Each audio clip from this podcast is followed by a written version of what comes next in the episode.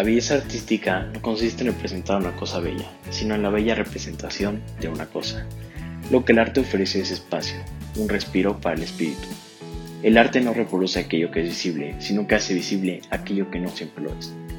El arte es, sobre todo, un estado del alma. Es la expresión de los más profundos pensamientos por el camino más sencillo. El arte no cambia nada, te cambia a ti. Embajada Cultural CENTE 51, con sede en Puebla, presenta Inquietas por el Arte. Un podcast donde se presentan opiniones distintas sobre arte nacional e internacional, considerando su contexto social y cultural. No hay razón equivocada para que una obra de arte pueda gustar, pero en cambio sí hay muchas razones equivocadas para que pueda no gustar, particularmente la ignorancia. Por ello, en este podcast conocerás más sobre las distintas inquietudes de la humanidad y cómo estas expresiones se han materializado en el arte. Conducido por Claudia Rodríguez, Jessica Báez y Mónica Zagaón. Esto es Inquietas por el Arte.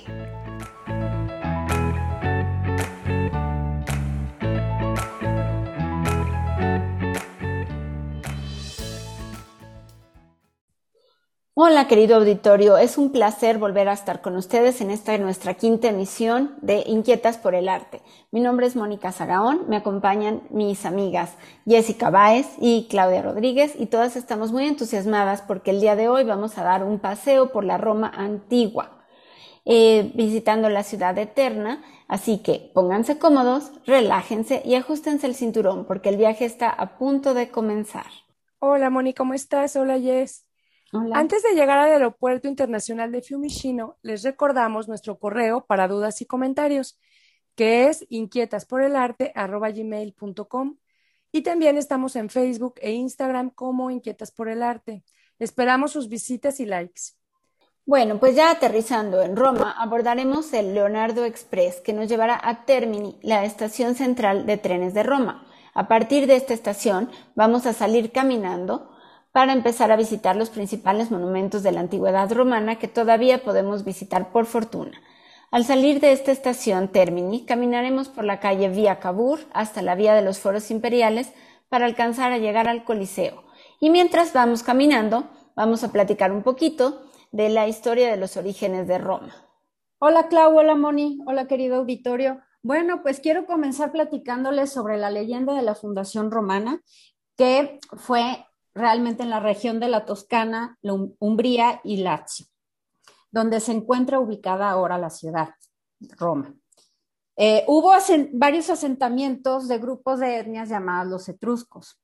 En la antigüedad clásica, que venían desde Troya, ¿se acuerdan de, la famosa eh, leyenda del caballo de Troya? Ah, pues de ahí vienen, de ahí vienen este, los, los etruscos, ¿no? Entonces, era, un grupo de familias que en realidad eh, quienes destacaron entre esas familias fueron dos personajes, Eneas y su hijo Ascanio. Roma es llamada la capital del mundo y la ciudad eterna. Se fundó en el 735 a.C. cuando Rómulo mata a su hermano Remo por la conquista del territorio y de ahí surge el nombre de Roma. Em, se cree que existe un mito acerca de, ellos, ¿no? De Rómulo y Remo, que eran mellizos, que, bueno, eh, fueron, fueron concebidos por una Vesta, que una Vesta viene siendo una sacerdotisa, em, que era la encargada de cuidar el fuego romano. Este fuego romano se encontraba en los foros romanos, en el corazón de, Roma. Entonces, eh, resulta de que esta, esta sacerdotisa que se llamaba Silvia Rea, Rea Silvia, perdón, eh, tuvo mm, relaciones con, su, con, un dios que se llamaba Mercurio, bueno, según la leyenda, ¿verdad? Entonces, eh, el tío de ellos, mm, que quería quedarse con el trono del papá de Rea Silvia, rapta a los, a los mellizos y los avienta al río Tíber. Eh, se los encuentra un campesino Mm, supuestamente primero una loba, que fue quien los amamantó, y después se los encuentra un campesino con su esposa y ellos fueron los que los criaron hasta los 18 años Mm, y se supone que la casa de ellos se encuentra en los foros romanos, ahí es donde se puede encontrar. Entonces es una, es una em, leyenda que hasta el día de hoy los romanos eh, todavía la conservan y bueno, pues gracias al escritor romano Livio fue quien la describió, ¿no? Clau, ¿tú qué nos vas a contar? Pues platicarles que Roma está situada a ambos lados del río Tíbet por encargo del emperador Augusto, que se lo encargó a Virgilio para hacer la, pues, la fundación de Roma, ¿no? Es llamada la capital del mundo y también se le conoce, como bien decían hace ratito, la ciudad eterna, porque alcanzó gran poderío y mucha expansión de territorio. Entonces parecía que la ciudad estaba destinada a durar para siempre. Y esto fue alentado por los papas posteriormente, ya en el Renacimiento, que ahora no vamos a ver obras del Renacimiento, pero lo que sí podemos comentar es que los papas, a partir del Renacimiento, siguieron embelleciendo la ciudad con esta idea de que siga siendo la ciudad eterna y la ciudad principal eternamente, ¿no? ¿Qué más nos aportaron los romanos? Bueno, la escritura, las letras, el derecho, el calendario, ideas de construcción, también los acueductos, ¿no? Transportar el agua para las, para las ciudades. Y yo creo que hay tantos monumentos en, en, Roma que datan del antiguo imperio, que es una de las, de las ciudades con más historia, ¿no? Sí, es, es curioso ver que hoy en día, por ejemplo, eh, muchas de esas eh, arquitecturas todavía se encuentran pues intactas, intactas porque de hecho ellos, ellos como como quien dice, las reciclaban, todas esas estructuras eh, arquitectónicas, las reciclaban y mm, mm, edificaban hasta encima de ellas, ¿no? Por ejemplo, podemos eh, observar en sus calles que hay departamentos que están construidos sobre circos o foros romanos o, hasta pequeños, sobre todo teatros, ¿no? Como anfiteatros también.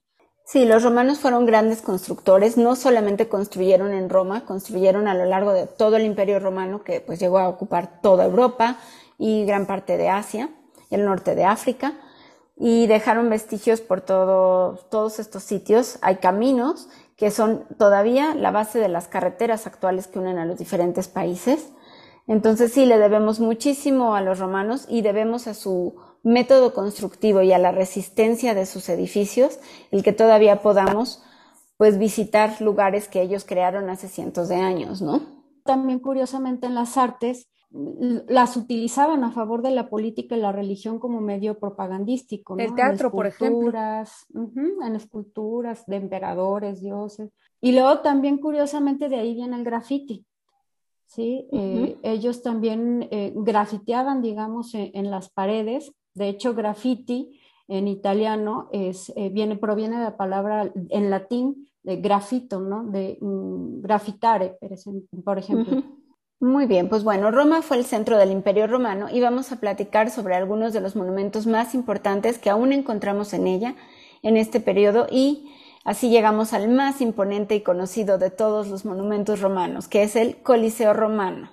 Indudablemente es la joya de la ciudad y su icono es más conocido es el, el, anfiteatro Flavio que se había incendiado. Es el más grande y jamás se ha construido durante el Imperio Romano por orden del emperador Vespasiano.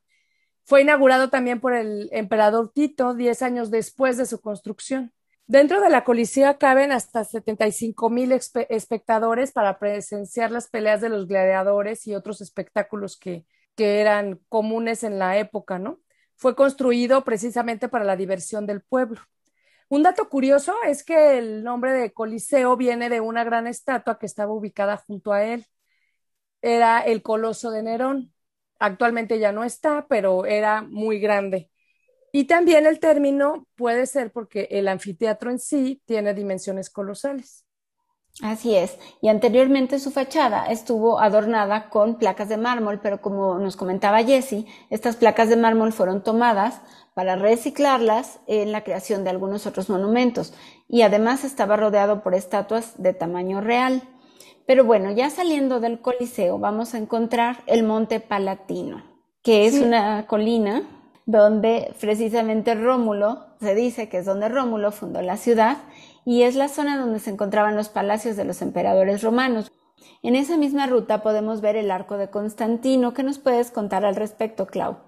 Pues es el último arco triunfal, construido en Roma y se construyó en honor al, al, emperador Constantino por su victoria ante el emperador Maxentius.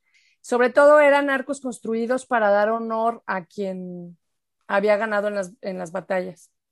A los romanos los podemos recordar también por su gusto por el lujo, la comodidad y la elegancia, cosa que todavía heredamos. Sus grandes frescos, esculturas y mosaicos que mencionaba Jessica en los pisos de las casas y edificios gubernamentales todavía pueden apreciarse en algunas partes y por su excelente elaboración después de haber sido descubiertos por grandes arqueólogos todavía los podemos observar y visitar e incluso pisar, aunque ahora ya están más protegidos, pero durante muchos años se visitaban lugares con pisos de mosaico y se pisaban tranquilamente. El Circo Máximo fue un antiguo estadio romano dedicado a las carreras de caballos y espectáculos públicos ligadas a las festividades religiosas paganas. Fue construido en el siglo II a.C. y se encuentra en la calle del mismo nombre tras la colina del Palatino. Bueno, retomando camino, regresamos a la gran extensión ocupada por el Foro Romano, que se encuentra al lado derecho del Circo Máximo, detrás del Arco de Constantino que ya visitamos antes, y este era el corazón de la ciudad antigua, donde estaban las instituciones religiosas, políticas y públicas, y aún al día de hoy existen muchos restos bastante bien conservados, considerando los siglos que han pasado, que podemos nosotros visitar. Es un paseo muy largo y muy cansado, entonces si algún día lo realizamos en vivo, hay que ir con zapato muy cómodo. Continuando por la vía de los foros imperiales en dirección al centro de la ciudad, vamos a encontrar la columna de Trajano. Bueno, es una columna de estilo dórico que mide 40 metros de altura y es el único resto que queda del foro de Trajano, que está intacto. Está al inicio precisamente de la, vía, de la vía de los foros imperiales y es el único porque está decorado con un friso ilustrativo de 200 metros de largo en espiral alrededor de la columna. Y una cuadra después de dejar la columna de Trajano, caminamos hacia la izquierda para encontrarnos la Plaza de la Rotonda, donde se encuentra el Panteón de Agripa, Em, fue construido en el año 118 y 125 después de Cristo por el arquitecto Domiciano bajo el encargo del emperador Adriano sobre un templo anterior para Marco Agripa del año 27 antes de Cristo, el cual fue destruido en un incendio. De estilo romano, con 16 columnas corintias de una sola pieza de granito egipcio, imagínense, se las trajeron desde allá. No, no puedo, no, no me puedo imaginar cómo, pero bueno. Barcos. Miden, sí, claro, pero, o sea, con cuántas personas, ¿no? Con cuántos pues. esclavos, porque más bien eran esclavos los que, los que las traían. Entonces, miden 11.6 metros de altura y tienen una gran, y este, bueno, este templo tiene una gran cúpula con un óculo en el centro. En esa cúpula hay un, hay una tradición muy, pues que me parece muy linda, que en la fiesta de Pentecostés, de, dentro de ese óculo, empiezan a caer pétalos de rosas rojas a través de, esa apertura de la cúpula. Sí, esto es como una tradición muy linda, ¿no? Porque el templo, después de haber sido un templo romano y pagano, pasó a manos de la iglesia en la Edad Media y a partir de ahí fue una iglesia hasta ahorita que ya es un sitio laico y además fue, eh, ¿verdad, Jessie, la cúpula que inspiró a quiénes? A Brunelleschi. a Brunelleschi, la cúpula de Santa María dei Fiore eh, ¿En, Florencia? y también eh, inspiró a Miguel Ángel para la cúpula de San Pedro. Después de visitar el panteón, continuamos caminando hacia el río Tíber para poder llegar atravesando al puente Helius, que fue construido en el 134 a.C. por el emperador Adriano para comunicar el centro de Roma con el sitio donde se estaba construyendo también su mausoleo, que actualmente ya no es un mausoleo. En torno al mausoleo se construyó un castillo en las épocas medievales, que ahora se llama Castillo o Castel Sant'Angelo. Y ahora, pues, atravesar el puente, aunque otra vez volvemos a hablar de artistas del barroco, es un puente hermoso porque encima del puente original romano se colocaron las estatuas de Bernini que representan 10 ángeles, pero bueno, ya no les voy a hablar más del Renacimiento. Sí, me gustaría aquí nada más este, hacer una, eh, bueno, platicarles más bien que en el Castillo San Angelo em, tenía, tiene más bien, no tenía, tiene pasadizos secretos por donde los papas, em, pues ahora sí que se escondían o pasaban del pasadizo secreto de San Angelo hasta el Vaticano. Entonces, eh, y, no nada más, digamos, como refugio en contra de ciertos este, asedios bélicos, sino también para ver a sus amantes. Así es. Bueno, actualmente eh, el Castel San Angelo es un museo, pero lo más interesante de ese edificio siguen siendo los pasadizos secretos medievales y renacentistas, y todo el edificio se fundó sobre el mausoleo inicial del emperador Adriano. Pero también lo que tiene más destacado para mí eh, son sus vistas, las hermosas vistas, sobre todo al atardecer desde Castel San Angelo, te permiten ver por un lado el Vaticano que está a su lado y por el otro lado toda la ciudad porque está del otro lado del río Tíber. Y con las hermosas vistas del Castel Sant'Angelo terminamos nuestro paseo por la Roma antigua que deseamos que hayan disfrutado mucho. Pero no crean que hemos terminado con Roma. A continuación les tenemos una sorpresa. Contamos con la presencia de nuestro invitado especial, el profesor Daniele Silvieri, de origen italiano, del cual Jesse nos va a hacer una breve semblanza. Daniele Sivieri nació en Milán, Lombardía, Italia. Es licenciado en Ciencias Políticas de la Universidad de Milán.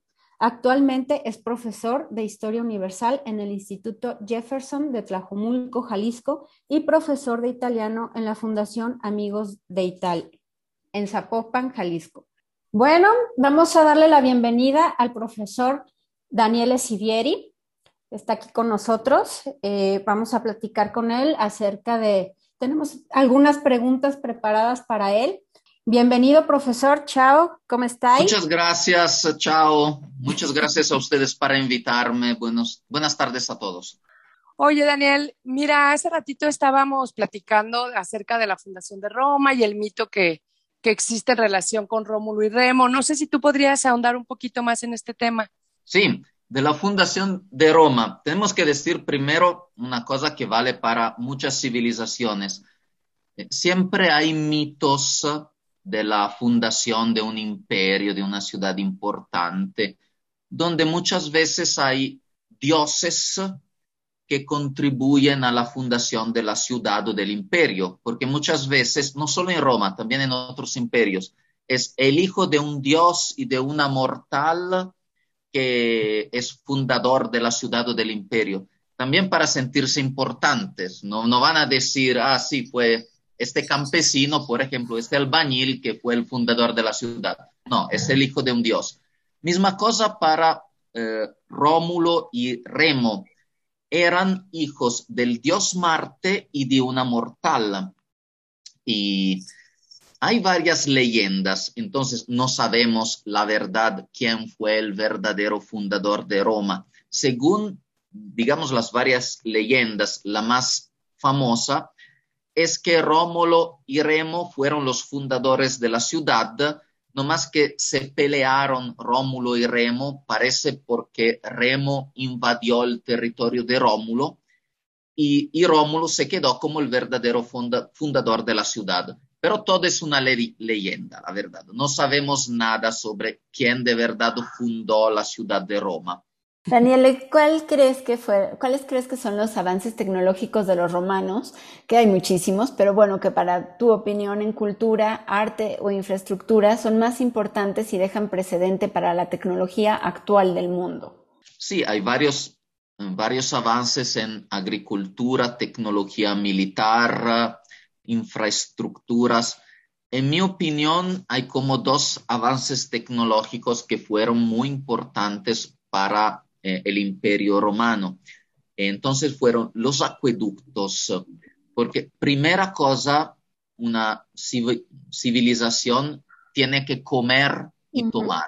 Mm, con los acueductos podían tener agua, que es la cosa más importante agua y, todo lo que puede derivar del agua también. Y el, segundo avance muy, muy importante fueron, que parece que no es tan importante, pero lo es, las calles. Ellos tenían un sistema de calles, de calzadas muy moderno y entonces esto permitía aparte el comercio, pero también en caso de necesidad y de guerra, los soldados podían moverse muy rápidamente de un lado al otro del imperio.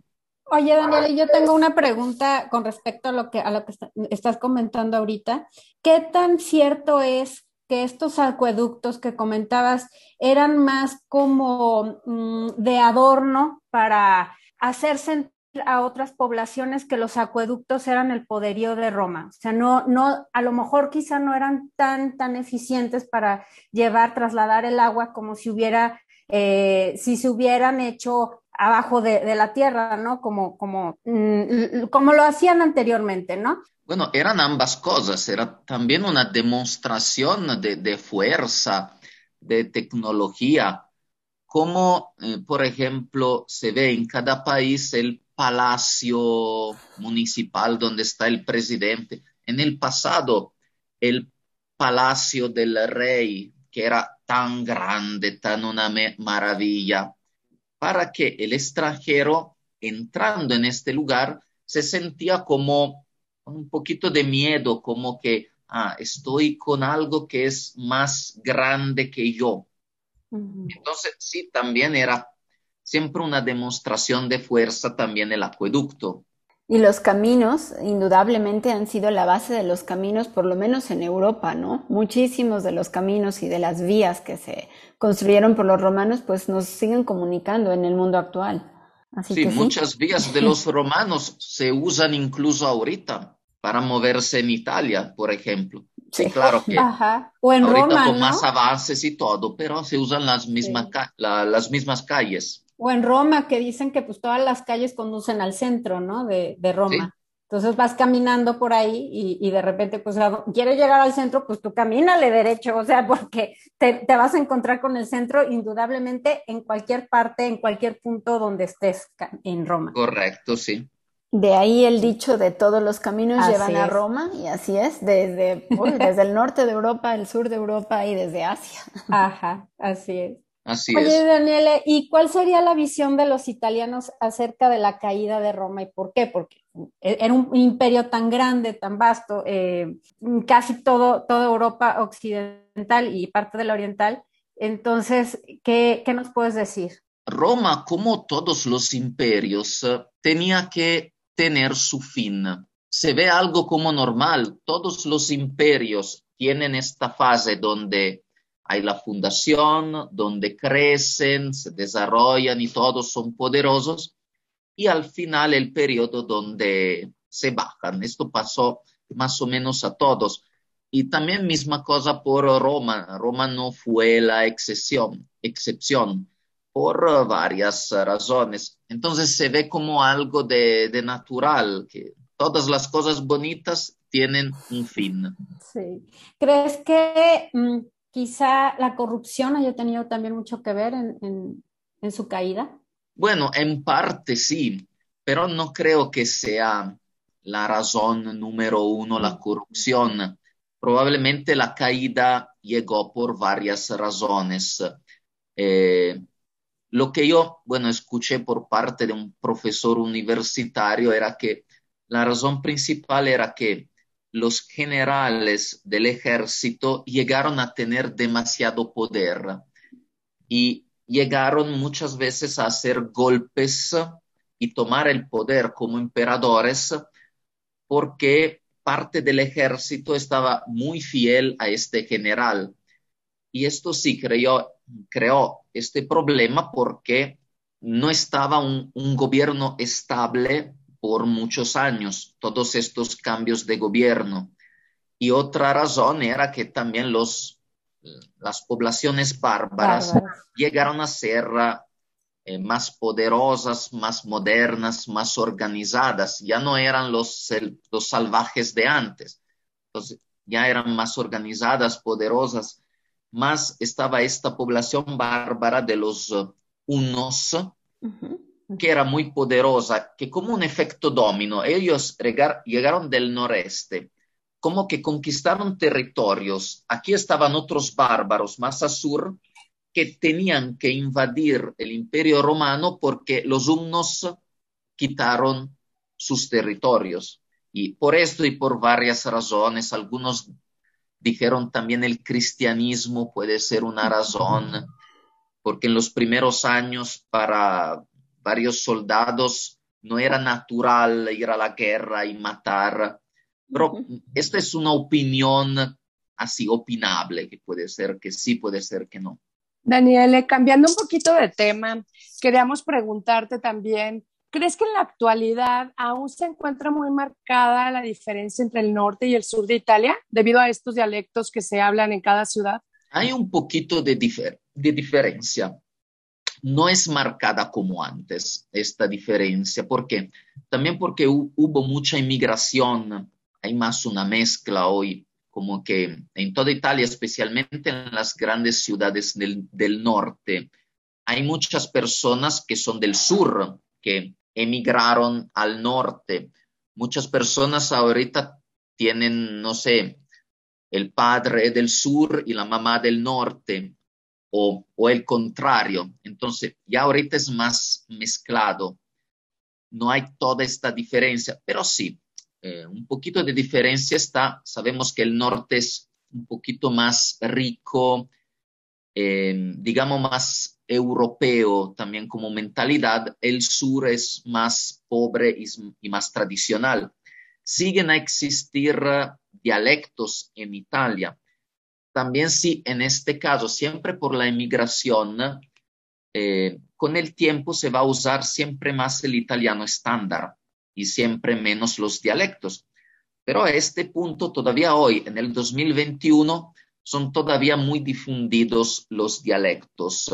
También cambió mucho desde cuando nació la Italia como país, como país independiente en el año 1861. Cuando nació Italia, solo el 2% de la población hablaba italiano. Todos los demás hablaban dialectos. Ahorita todos hablan italiano y más o menos se puede decir una mitad de la población también habla el dialecto o entiende el dialecto. Hay que decir que con la globalización y con el uso del italiano en el cine, en la televisión, en los periódicos, en, en Internet, se supone que con el tiempo los dialectos van a ser siempre menos importantes y difundidos. Qué interesante, ¿verdad? Nosotros acá también tenemos pues todavía algún poquito de lenguas indígenas, pero nunca algo que se use tan regularmente, ¿no? Por lo menos en las grandes ciudades. Bueno, Daniele, como última pregunta queremos preguntarte, ¿cuál artista italiano es el que más admiras y por qué? Bueno, yo podría contestar diciendo a Leonardo da Vinci, Miguel Ángel, los los genios como Galileo Galilei. Bueno, yo hago una respuesta un poquito rara. Digo otro nombre, pero ninguno lo conoce afuera de la Italia. Se llama Marco Paolini. ¿Quién es él? Es un comediante que a mí me gusta porque em, en sus shows a él le gusta hablar de temas de actualidad. Eh, algo que pasó en Italia, no sé, un, evento particular. Habla de este, de este tema, de este evento y de otros eventos similares, pero en una manera muy, muy divertida. Entonces, esta capacidad que habla por un par de horas, pero la gente no se aburre. Y esta es la cosa bonita porque es una, una cultura, una información que puede llegar eh, de verdad a muchas personas también que no tienen todos los conocimientos científicos o que no tienen la paciencia de escuchar algo que pueda ser útil. Y, este personaje, este comediante, Marco Paulini, también usa una manera de hablar sencilla que todos lo pueden entender, también cuando habla de cosas difíciles. Pues muy interesante tu participación, Daniele. Fue un placer conocer un poco de Italia de la mano de un experto en esta materia como tú. Muchas gracias, de verdad por habernos acompañado. Ojalá puedas este, regresar con nosotros en una emisión más de nuestro programa. Adopo Mucho e graciate. Muchas gracias a ustedes. Graciate. Chao. Hasta luego. Muy bien, pues les recordamos nuestro correo para dudas y comentarios. Es inquietas por el arte, supliendo el por por la X, arroba gmail.com. En Facebook e Instagram estamos como inquietas por el arte. Ha sido un gusto poder pasar con ustedes este rato e indiscutiblemente agradecemos su tiempo y participación al profesor Daniele Sivieri, que viene desde eh, Italia. Eh, gracias, profesor, por su invaluable colaboración en nuestro tema central de hoy sobre Roma, la ciudad eterna y su arte. Muchas gracias y hasta el próximo programa. Esto fue Inquietas por el Arte Sintonízanos en nuestra próxima emisión, presentada por la Embajada Cultural CENTE 51.